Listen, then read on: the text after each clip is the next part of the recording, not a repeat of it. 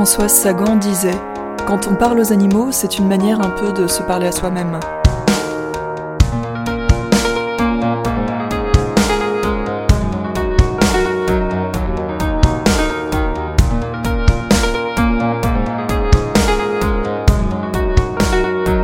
À part quand ils sont malades ou, qu'ils ont l'air euh, malheureux, qu'ils ont des crises de mélancolie, c'est ce qui leur arrive. Généralement, quand on parle à animal, on dit Eh bien, mon petit coco, mon petit, mon, vieux, c'est une manière de, se parler à soi-même. Un peu, un peu direct, je crois.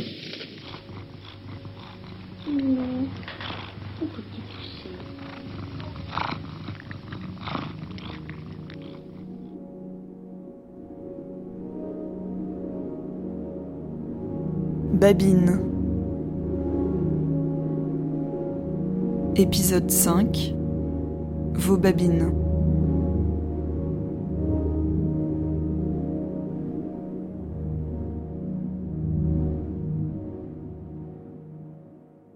Quand j'étais petite, je faisais beaucoup de cheval avec mon père parce qu'il adorait ça et il m'a vraiment transmis cette passion-là.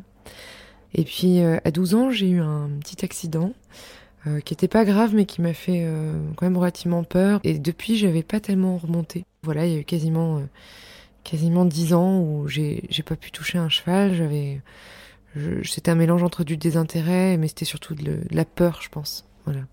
Et puis, euh, dix ans plus tard, euh, j'ai réaccepté de monter sur un cheval. C'était au Sénégal, j'étais partie voir ma tante là-bas. Et en fait, ben, je me suis euh, laissée réapprivoiser, disons, par le cheval. je sais pas, à ce moment-là, j'en avais envie. il s'agissait de faire juste une petite balade sur la plage. Et, en fait, j'y suis retournée tous les jours et je, je montais toujours le même cheval.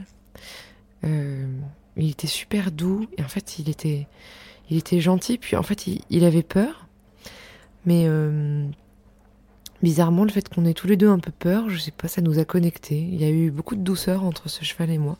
Et je me souviens surtout qu'il avait peur de la mer.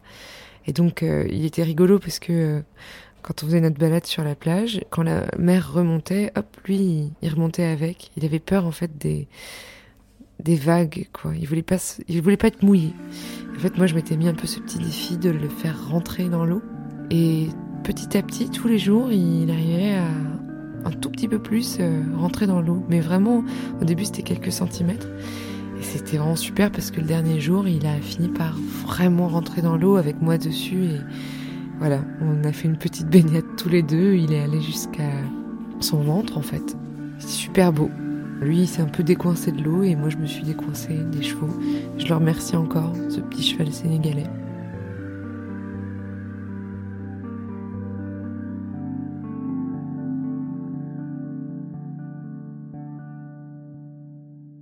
Alors, je voudrais parler de malheureusement Feu, mon petit chat Yoda, qui était le meilleur des chats, comme tous les chats. Yoda, mon petit frère, le quatrième enfant de la famille, il était tout blanc avec les extrémités rousses, un peu comme un siamois. Mais il était, il était trop beau, il était beau, il était tout doux. Tous les voisins, euh, tous les gens qui passaient dans la rue le prenaient en photo. Enfin, c'était, la star du quartier. L'anecdote que je vais raconter, alors, comme contexte, j'ai, j'ai eu des problèmes de santé, que j'ai toujours d'ailleurs, euh, pendant mon adolescence. Et euh, j'ai dû porter une perruque. Au tout début de cette perruque, un soir, Yoda a décidé qu'il allait dormir dans mon lit. Voilà, c'était décidé. C'est cette nuit, c'est toi qui prends cher, c'est sur toi que je vais dormir, je vais m'étaler partout sur ton visage. Voilà. Donc ce soir-là, il s'est mis dans mon lit, il attendait, tranquille. Moi, je terminais mes devoirs. Je fais mon cartable, je me couche et je retire ma perruque que je pose à côté sur ma table de chevet. Et là, comme dans un cartoon, il, il regarde ma tête, regarde la perruque. Ma tête. La perruque. La tête. La perruque. Pendant 15, 20 secondes. Comme un, comme un vieux film comique, c'était rigolo. Et après, il est venu me faire un câlin et tout allait bien dans le meilleur des mondes. Moi, je m'attendais à ce qu'il vienne la sentir.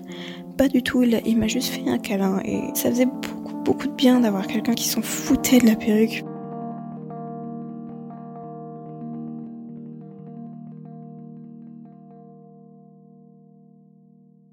Je me souviens d'avoir une très belle relation avec Buttercup, le lapin.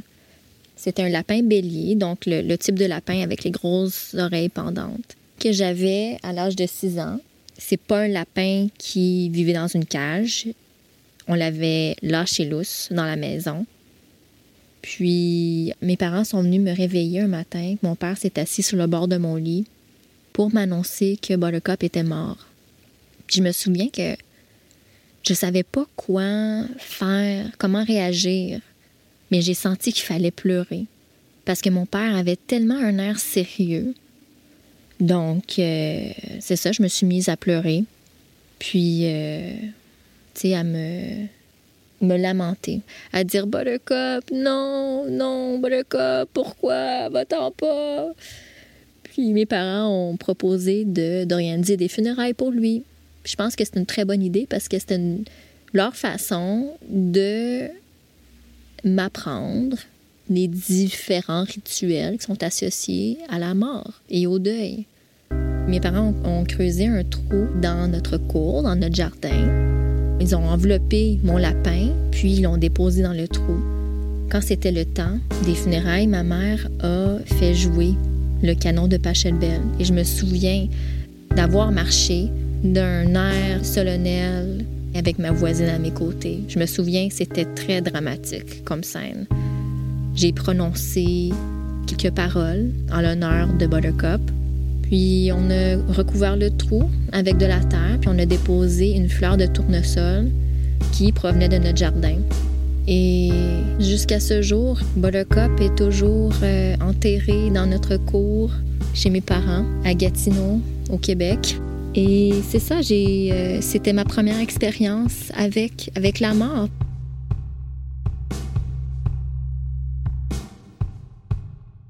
J'étais allée euh, à un zoo en sortie scolaire et hum, je me rappelle très bien que on arrive dans, une, dans un espace où il y a des singes. Je m'approche d'une cage et je vois plein de grands singes. Je sais pas de quelle espèce ils étaient. Il y avait un singe assez proche et quand il m'a vu euh, tout près de la vitre, il s'est encore plus approché et on s'est regardé. Je me suis sentie vraiment triste parce que j'avais l'impression de voir dans son visage des expressions presque humaines. Et j'avais vraiment l'impression qu'il s'ennuyait et qu'il était triste. Et ça m'a vraiment marqué parce que je me suis dit que, en tant qu'être humain, tout ce que j'avais envie de faire, c'était de le libérer. Mais que le système, les choses faisaient que ce singe, il allait rester dans cette cage et que moi, j'allais juste le regarder. Et je me suis dit que c'était la vie quotidienne de, de singe d'être enfermé et de s'ennuyer et d'être regardé par euh, des inconnus. Ça m'a vraiment rendu triste en fait. Et je me suis dit que plus jamais je voudrais aller dans un zoo.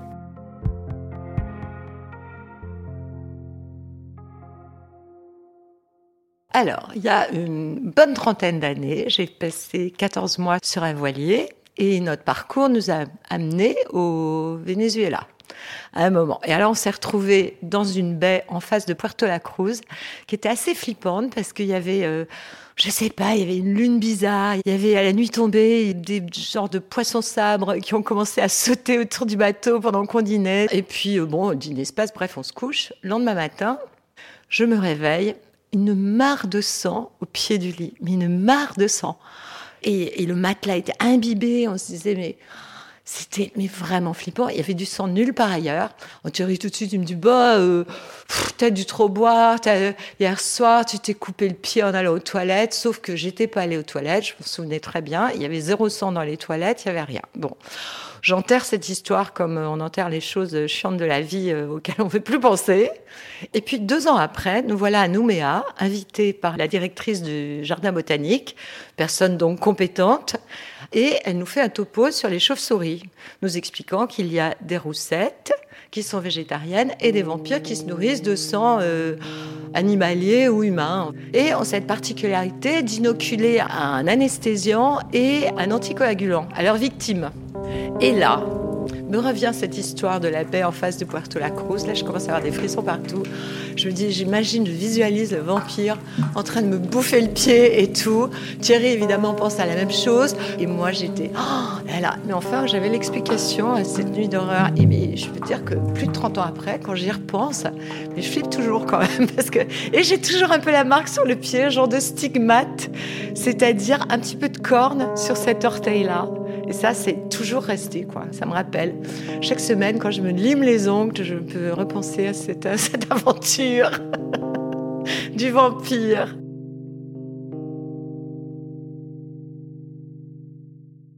On était dans les années 65-66, je devais avoir 8-9 ans.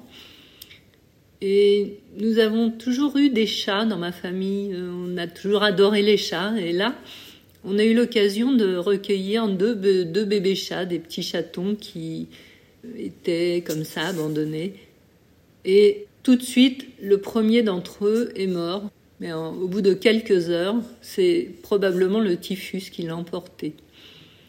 Et moi, j'étais donc petite, et puis euh, le soir, mes parents avaient laissé le, le, petit chat dans une caisse dans la salle de bain avec des tissus pour qu'il soit bien au chaud, celui qui restait. Je le prends sur mes genoux, je me revois encore assise euh, sur le bord de la baignoire. Je le prends sur mes genoux, je le caresse, et puis tout d'un coup, je vois qu'il est un peu bizarre. Et il est tout très étrange, les yeux euh, tout d'un coup un peu voilés. Et il se met à avoir des convulsions, des convulsions terribles. Et j'aimais tellement, tellement les chats. Ce que j'ai fait, c'est que j'ai pas voulu qu'il souffre. Donc je l'ai, je l'ai étranglé. Voilà. J'avais 8 ans. Je l'ai reposé dans la petite caisse, je l'ai embobiné, je lui ai fait comme un petit cercueil. Et je suis montée et j'ai dit à mes parents que le petit chat était mort. Mais je crois que j'ai jamais osé leur avouer que c'était moi qui l'avais tué pour lui abréger ses souffrances.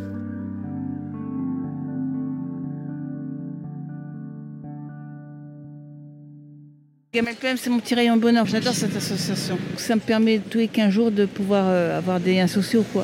C'est comme une famille. Donc, on se connaît un peu tous. Et là, moi, je suis en train de faire une formation, euh, formation comportementaliste. Je sais pas si je vais pas prendre une option en plus parce qu'il y, en a pas mal qui se portent dedans. Hé, hé, descends de là Descends Vous rendez le jouet à mon chien maintenant? Ah, je suis un maltraité, abandonné de sécurité. Il a faim, Jafar, regarde. Il a envie de manger, hein. Arrête, il en a eu 14 kilos. Ah, d'accord, ok. T'as besoin de croquettes, en fait, ou pas? Certains de nos bénéficiaires profitent des repas des restos du cœur. Donc euh, on fait un petit peu d'une pierre deux coups en fait. Parce qu'ils n'ont pas le droit de faire la queue avec euh, les chiens. Voilà. Bonsoir Jacques. Ça va? Ça fait plaisir de te voir. Bah, on est là, on est là. Donc euh, Jacques, lui, est dans le bois de Vincennes. Il est sous la tente, Jacques, et ses chats vivent autour de lui. Ça va dans le bois là? Ça va, ça vient. Ouais, ils ont réouvert les points d'eau, tu sais. Je suis incomprise vu que j'aime pas les humains. Je suis incomprise. Je déteste les bébés humains. Je trouve que ça sert à rien. Mais il faut en passer par là, on peut rien faire. Je préfère même un cafard. C'est plus beau un cafard. C'est mes animaux parce qu'ils n'ont rien demandé. C'est mes animaux avant moi. Et je suis végane, j'adore les animaux. J'aime plus les animaux que les humains. Parce que les humains, ils me déçoivent. Voilà. Et mes chiens m'ont jamais laissé tomber eux. J'ai eu mon AVC en 2007. J'étais à la Pitié Sapétrière, mais j'ai fait que des conneries à la Pitié Sapétrière. Je me suis pris un rat. Mais je m'emmerdais tellement à l'hôpital que je jouais un compagnon. Il y a un truffaut à côté. On ne peut pas prendre des chiens, ça se voit tout de suite. Et donc le rat, j'avais mis dans une cage, puis dans un sac. Mais bien sûr, le sac était ouvert. Hein. C'est comme ça qu'ils l'ont vu d'ailleurs. Elle s'appelait Punky, parce que moi je suis punk. Et le professeur, il m'a convoqué un jour, il m'a dit oui, si vous, si vous recommencez à amener un rat, je les mets au chat au sous-sol. J'étais hospitalisée en même temps que Jean-Jacques Sampé, le petit Nicolas, dessinateur, un AVC aussi. On a fait des conneries ensemble, d'ailleurs on s'est échappé de l'hôpital tous les deux. Ils nous ont cherché partout. Quand j'étais à l'hôpital, j'avais une lubie, je voulais un cocker. Je suis sortie euh, en mai 2008 et puis ah, bah, depuis on ne se quitte plus. Voilà, avec Héloïse. Elle dort avec moi. Dès que je suis pas là, elle est, complètement euh, perdue. C'est vraiment un, vraiment un vrai binôme, hein, cette chienne. Elle-même. Elle préfère moi que ses congénères, c'est ça qui est incroyable. Déjà, dès qu'un chien approche de mon scooter, elle commence à être agressive. Parce que c'est comme si c'était sa propriété. Et si je suis pas là, elle est, comme. Parce qu'une fois, je suis allée voter, Et puis il y avait mon ex qui m'accompagnait. Elle ne pouvait pas rentrer dans le bureau de vote. Il fallait voir comment elle hurlait. Hein. Comment elle hurlait. Parce qu'elle croyait que je l'abandonnais.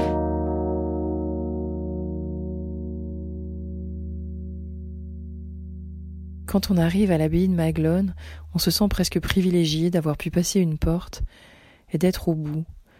Au fond la croix, en dessous de la croix les vignes, au loin des vignes la mer. Autour de moi plus rien, plus un seul être humain, et là, tout d'un coup, onze pans, dont la moitié était complètement blanc, qui mangeaient des sortes de raisins, des martinets qui tournoyaient, des moineaux, des oiseaux, partout. Et là, paf. Alors que j'avais fait quelques photos, je regardais les oiseaux, le bleu du ciel, si bleu, le jaune, le vert, tout était parfait. Paf. Ce bruit que j'aurais aimé n'entendre pour rien au monde. J'ai tout de suite compris. Je me suis retournée et là, une fenêtre miroir, une fenêtre miroir à la con, cette espèce de fenêtre trop neuve sur un bâtiment trop beau, trop vieux. Paf. L'oiseau s'était fracassé la gueule. Je me suis retournée, il était tombé vers des palettes de bois, comme un petit tas. Je voyais derrière que ça virevoltait. Je me suis dit qu'ouf, il n'était pas mort. Sauf que là, qu'est-ce qu'on fait? Est-ce qu'on le sauve? Est-ce qu'on l'abîme? Est-ce qu'on le touche? J'avais les bouches, je savais plus quoi faire. Me sentant un peu conne d'être l'espèce d'humain hégémoniste toujours au même endroit, celui qui peut gêner la faune. Je voulais presque m'éloigner pour leur laisser cette paix que plus personne ne leur laisse. Et puis je me suis retournée, je l'ai pris dans mes bras, ce petit oiseau. Je l'ai blotti, et là, je me suis dit, je vais le poser au milieu des vignes. Je lui ai parlé, je lui ai caressé, j'ai essayé de remettre même son aile, tout en flippant complètement de le tuer un peu plus. Je suis repartie et j'ai essayé d'oublier. Le lendemain ou le surlendemain, quand je suis repassée, j'ai failli aller voir et j'ai préféré ne plus jamais rentrer dans cet endroit-là. Je me suis dit que la nature est quand même souvent très bien faite. Et peut-être qu'aujourd'hui, il se marre bien en évitant la fenêtre miroir.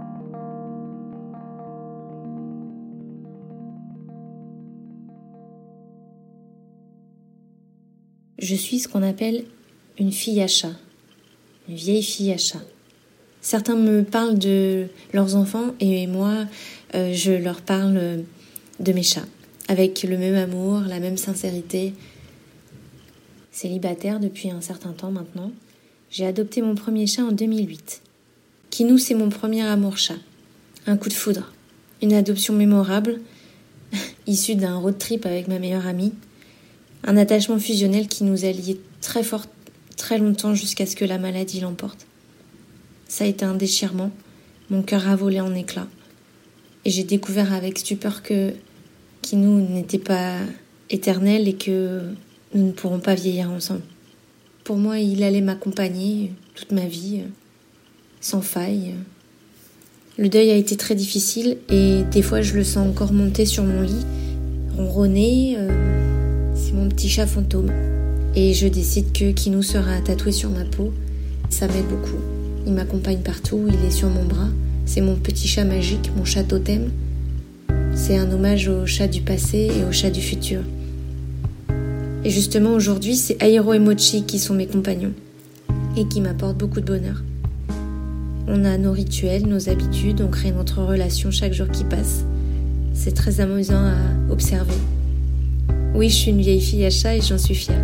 C'est pas un mal à mes yeux. Ça ne devrait pas être euh, une insulte ou euh, quelque chose qui fait mal. Mes petits chats, ils ont besoin de moi et j'ai besoin d'eux. C'est pour mon équilibre.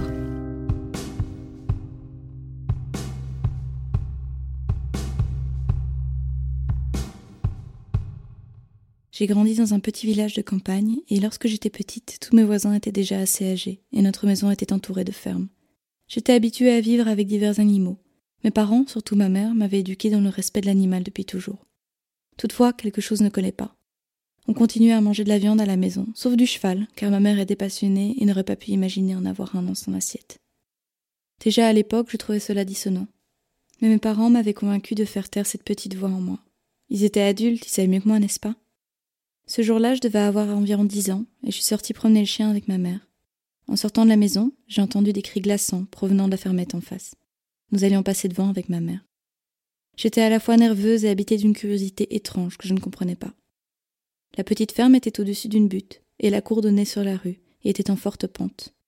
Les cris étaient de plus en plus forts et implorants, mais je ne pouvais pas en distinguer la source, et je ne le pourrais qu'en arrivant en bas de la pente. La scène qui suit m'a marqué à vie. Trois hommes tenaient une énorme truie sur le flanc. Sa gorge était tranchée, et un flot de sang jaillissait de la blessure. Elle était vraiment grande, le sang ruisselait jusqu'au bas de la pente, à mes pieds presque, s'il n'y avait pas eu cette grille d'évacuation des eaux entre nous. Son sang, sa vie, s'écoulait hors d'elle, jusqu'aux égouts, tintant au passage la pierre beige de la cour. Mes yeux ne pouvaient se détacher de ce spectacle, mon cœur était déchiré par ces cris d'agonie. Ma mère a échangé quelques banalités avec les fermiers. Tout le monde trouvait cela normal? Pourquoi est-ce que je me sentais tétanisée? J'ai pressé ma mère de reprendre la promenade, je voulais m'éloigner de ce spectacle qui me faisait me briser. Pourquoi est-ce que cela me semblait si mal si tout était normal? Ça m'a beaucoup travaillé. Était-il possible pour moi d'éviter ce destin d'autres êtres vivants? Je passe encore quotidiennement devant cette ferme. Aujourd'hui, elle n'est plus habitée que d'humains.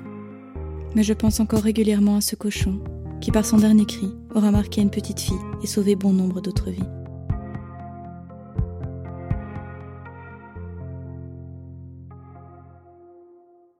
Depuis un an maintenant que je suis famille relais de la SPA de Gennevilliers, j'ai gardé, je pense, une dizaine de chats.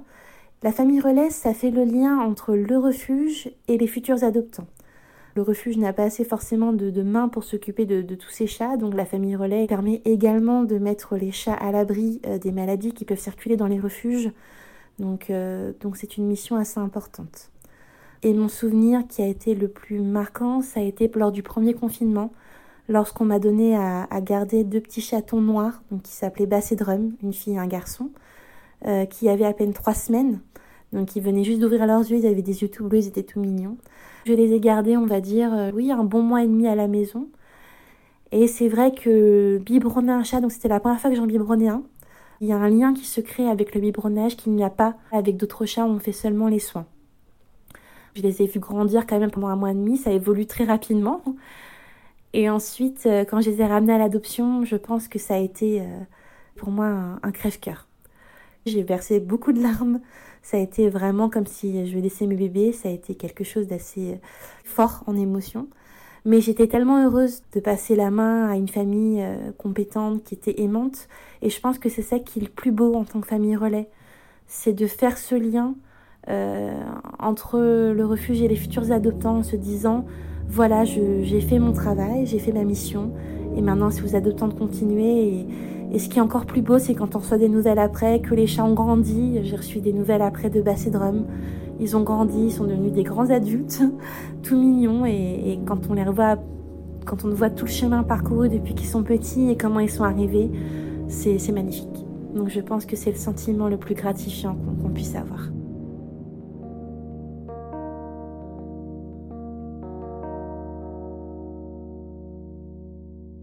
J'ai une passion, euh, on va dire, dévorante pour tout ce qui est entomologie depuis que je suis petit, avec euh, notamment euh, un amour inconsidéré pour les papillons et les coléoptères. Il y a quelques années, bah, j'ai eu une idée un petit peu improbable, qui était de concilier mon amour pour les figurines, les jouets vintage, notamment les figurines de la guerre des étoiles, et l'entomologie. Je suis parti du principe que ces papillons, ces coléoptères avaient des apparences tellement incroyables qu'on aurait pu les croire sortis tout droit d'un livre de science-fiction. Et du coup, je me suis mis à les associer à mes figurines en imaginant que chaque personnage de la guerre des étoiles trouvait une espèce endémique à sa planète, un animal totem, un véhicule, des armoiries. Notamment, c'est encore plus vrai pour les coléoptères avec leurs élytres, avec leurs carapaces qui ont des couleurs totalement euh, irréelles. Et c'est vrai qu'il euh, y a quelque chose de funeste, en fin de compte, euh, à collectionner ou à mettre en exergue dans des coffrets euh, des insectes morts. Je les vois jamais comme ça. Je les vois plutôt comme des petites madeleines, euh, comme des choses qui déjà ressuscitent mon enfance, qui ressuscitent mon rapport à mes parents, euh, puisque j'avais droit souvent à des, jolis, on va dire des jolis objets pour tromper leur absence. Et voilà, à la maison, j'ai une espèce de Jurassic Park tout personnel, puisque je collectionne des centaines et des centaines de ces espèces. Donc ces, insectes-là ne sont jamais en aucun cas anxiogènes à mes yeux. Euh, J'ai pas non plus euh, mauvaise conscience de les utiliser puisqu'il se trouve que la plupart de ceux que j'utilise sont soit des, ventes aux enchères euh, vintage, soit des, papillons d'élevage et qui permettent finalement beaucoup plus de sensibiliser quand est-ce qu'il y a de très beaux sur Terre que de montrer un mauvais exemple.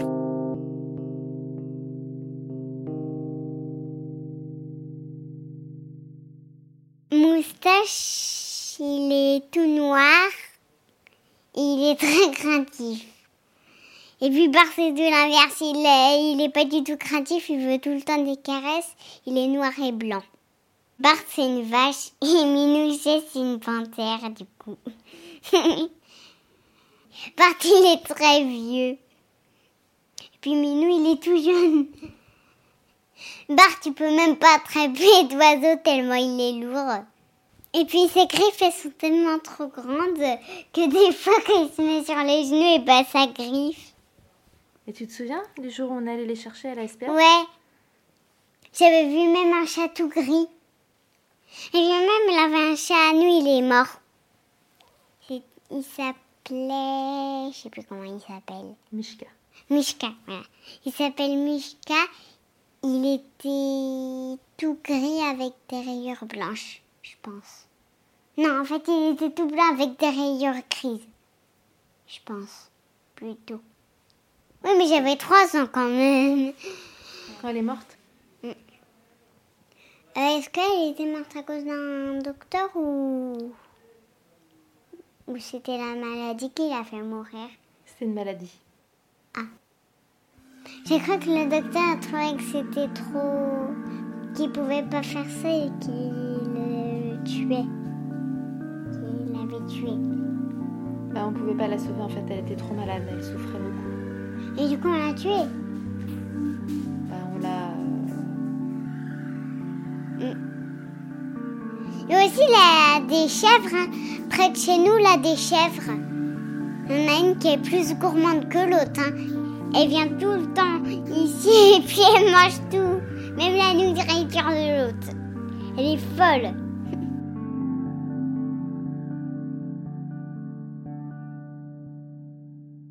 Crunch, Crunch, c'est le chien de ma vie. Il est arrivé quand j'avais 11 ans, lui 7 mois, après une longue bataille avec mon père pour avoir euh, mon propre chien à moi. J'ai grandi avec lui, on a évolué ensemble, on était des bébés, puis des ados, et puis des adultes. On a pris notre premier appartement ensemble euh, quand j'avais 17 ans, parce que je m'imaginais pas partir de chez mes parents sans lui. Euh, on était un duo en fait, euh, on pouvait pas se séparer comme ça. Et mm, il a souvent été malade. Euh, ça, ça m'a vite fait grandir aussi. J'ai toujours tout fait pour qu'il soit au mieux, qu'il ait son meilleur confort. On a pris un appartement en rez-de-chaussée pour pas qu'il ait d'escalier, pour son arthrose, tout ça. Mais de toute façon, on aurait pu vivre euh, n'importe où, même dans un cagibi. Tant qu'on était tous les deux, lui, il était content. C'était une vraie glu, toujours dans les pattes. Et il avait une manière de faire la fête, il avait une queue très courte. Du coup, en fait, au lieu de remuer la queue, il se dandinait, il remuait des fesses. Il était, tout mignon, toujours rigolo. Euh, on avait l'impression qu'il souriait constamment. Et j'ai beaucoup, beaucoup grandi avec lui et je pense que je serais pas la personne que je suis aujourd'hui euh, s'il n'avait pas été là en fait. J'ai du coup très vite appris des responsabilités, à, à m'occuper de quelqu'un d'autre, hormis moi-même en fait. Et le 24 mars dernier, Crunch, euh, Crunch m'a quitté. Et depuis ce jour, euh, j'ai l'impression d'être amputée. Il manque, il manque atrocement, c'est, physique, mais je serai jamais assez reconnaissante en fait d'avoir partagé cette vie avec eux bah, le plus bel être du monde.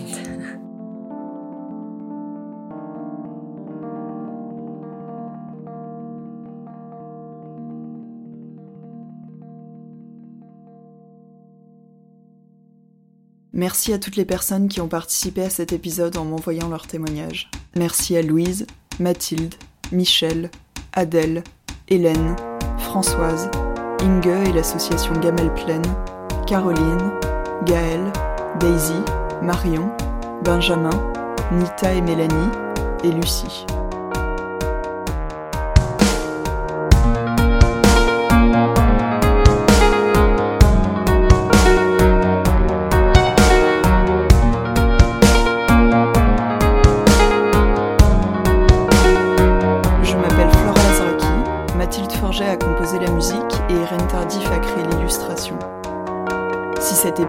Plu, n'hésitez pas à le partager. Vous pouvez vous abonner à Babine sur votre application de podcast favorite et suivre le compte Instagram Babine Podcast. À bientôt!